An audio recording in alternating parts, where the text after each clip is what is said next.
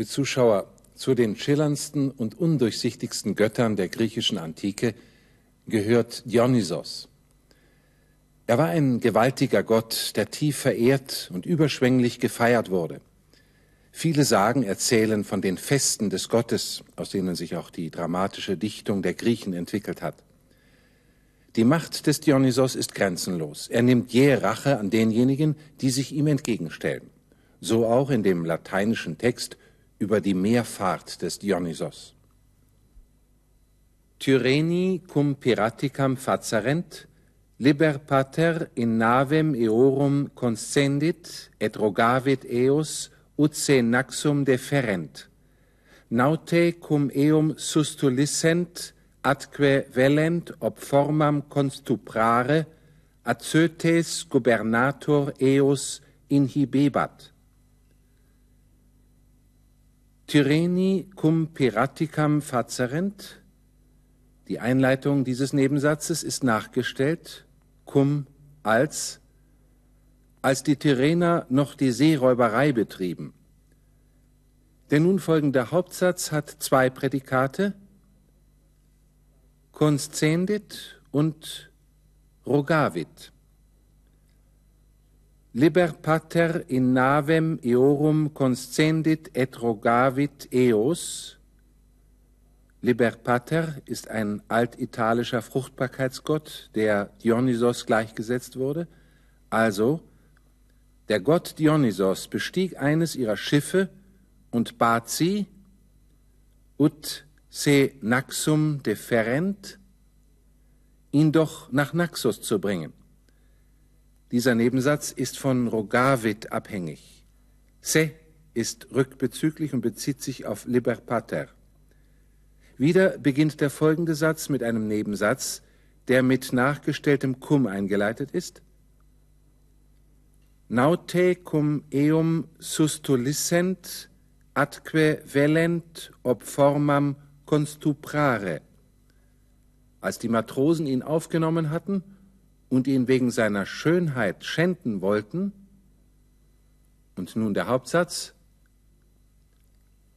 Azotes Gubernator eos inhibebat, versuchte der Steuermann Azotes, sie daran zu hindern. Inhibebat ist ein Imperfektum deconatu, ein Imperfekt des Versuchs und steht dann, wenn eine Handlung nicht zu Ende geführt worden ist. Die vollendete Handlung steht im Perfekt. Noch einmal die Übersetzung.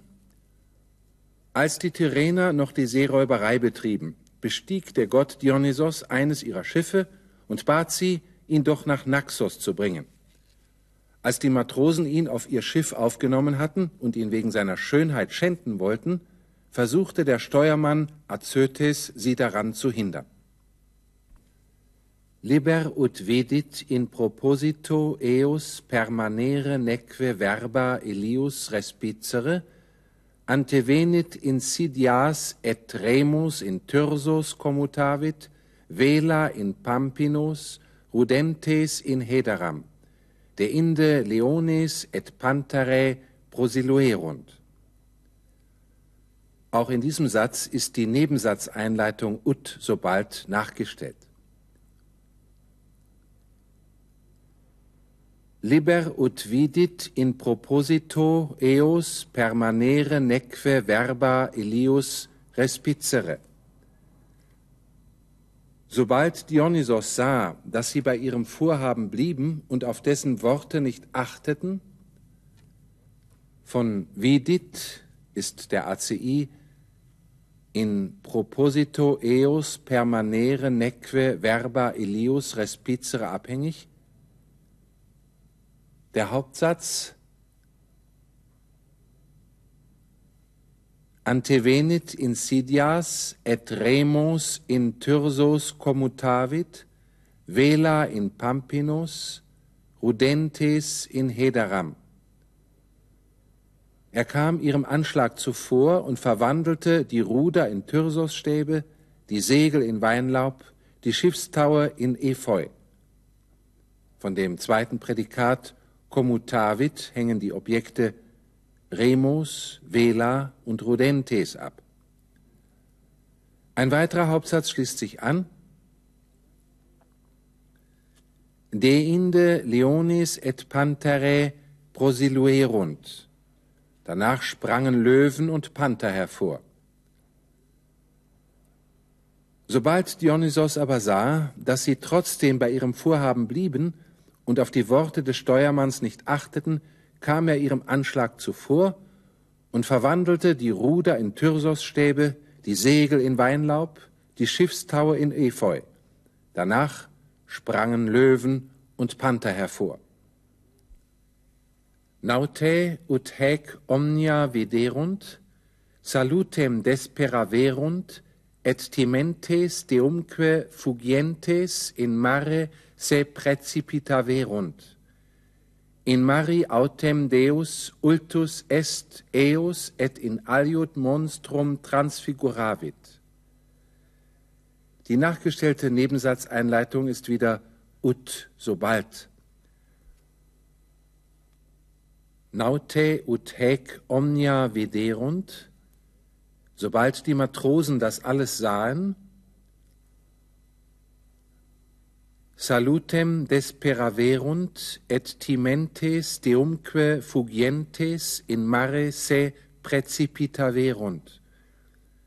In diesem Hauptsatz haben wir zwei Partizipia conjuncta zu naute, nämlich timentes und fugientes. Als gemeinsames Akkusativobjekt haben sie Deum. Sie verzweifelten an der Rettung und wörtlich den Gott fürchtend und fliehend, also aus Angst vor dem Gott und um dem Gott zu entkommen, sprangen sie ins Meer. In mari autem Deus ultus est eos et in aliud monstrum transfiguravit. Im Meer aber rächte sich der Gott an ihnen und verwandelte sie in ein anderes Ungeheuer. Dieser Abschnitt heißt demnach, sobald die Matrosen das alles sahen, gaben sie die Hoffnung auf Rettung auf und sprangen aus Angst und um dem Gott zu entkommen, kopfüber ins Meer. Im Meer aber rächte sich der Gott an ihnen und verwandelte sie in ein anderes Ungeheuer. Nam quisquis se precipitaverat in delphini effigiem transfiguratus est. Quisquis leitet den verallgemeinernden Relativsatz ein. Nam quisquis se precipitaverat denn jeder, der sich hineingestürzt hatte, in Delphini effigiem transfiguratus est, wurde in das Bildnis eines Delphins verwandelt. Der letzte Satz, denn jeder, der sich hineingestürzt hatte, wurde in das Bildnis eines Delphins verwandelt. Numero fuerunt dodecim in his erat Azotes gubernator, quem ob clementiam liber servavit. Erster Hauptsatz. Numero fuerunt duodecim. Sie waren zwölf an der Zahl. Zweiter Hauptsatz. In his erat Azotes gubernator. Darunter war auch der Steuermann Azotes. Es folgt ein Nebensatz, der von Azotes abhängig ist. Quem ob clementiam liber servavit, den der Gott wegen seines Mitgefühls rettete. Die Matrosen waren zwölf an der Zahl. Darunter war auch der Steuermann Azotes, den der Gott wegen seines Mitgefühls rettete. Ein paar Worte zur Unterscheidung von transitiven und intransitiven Verben. Verben, die ein Akkusativobjekt bei sich haben, heißen transitive Verben.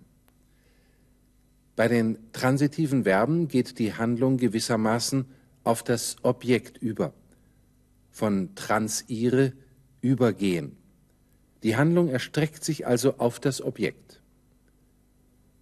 Rogavit eos, eabazi, naute hec viderunt, die Matrosen sahen das. Im Gegensatz dazu haben die intransitiven Verben kein Akkusativobjekt bei sich. Leones prosiluerunt, Löwen sprangen hervor. Intransitive Verben können durch Zusammensetzung mit Präpositionen transitiv werden. Zum Beispiel venit, er kam, ist intransitiv. Dagegen insidias antevenit, er kam dem Anschlag zuvor, ist transitiv. In der Regel lassen sich lateinische transitive Verben auch im Deutschen mit transitiven Verben wiedergeben. Und zum Abschluss noch einmal die ganze Übersetzung des lateinischen Textes. Als die Tyrener noch die Seeräuberei betrieben, bestieg der Gott Dionysos eines ihrer Schiffe und bat sie, ihn doch nach Naxos zu bringen. Als die Matrosen ihn auf ihr Schiff aufgenommen hatten und ihn wegen seiner Schönheit schänden wollten, versuchte der Steuermann Azötes, sie daran zu hindern. Sobald der Gott aber sah, dass sie trotzdem bei ihrem Vorhaben blieben und auf die Worte des Steuermanns nicht achteten, kam er ihrem Anschlag zuvor und verwandelte die Ruder in Tyrsosstäbe, die Segel in Weinlaub, die Schiffstaue in Efeu. Danach sprangen Löwen und Panther hervor. Sobald die Matrosen das alles sahen, gaben sie die Hoffnung auf Rettung auf und sprangen aus Angst und um dem Gott zu entkommen, kopfüber ins Meer.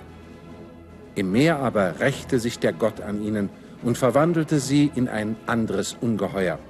Denn jeder, der sich hineingestürzt hatte, wurde in das Bildnis eines Delfins verwandelt. Die Matrosen waren zwölf an der Zahl. Darunter war auch der Steuermann Azötes, den der Gott wegen seines Mitgefühls rettete. Und damit auf Wiedersehen bis zum nächsten Mal.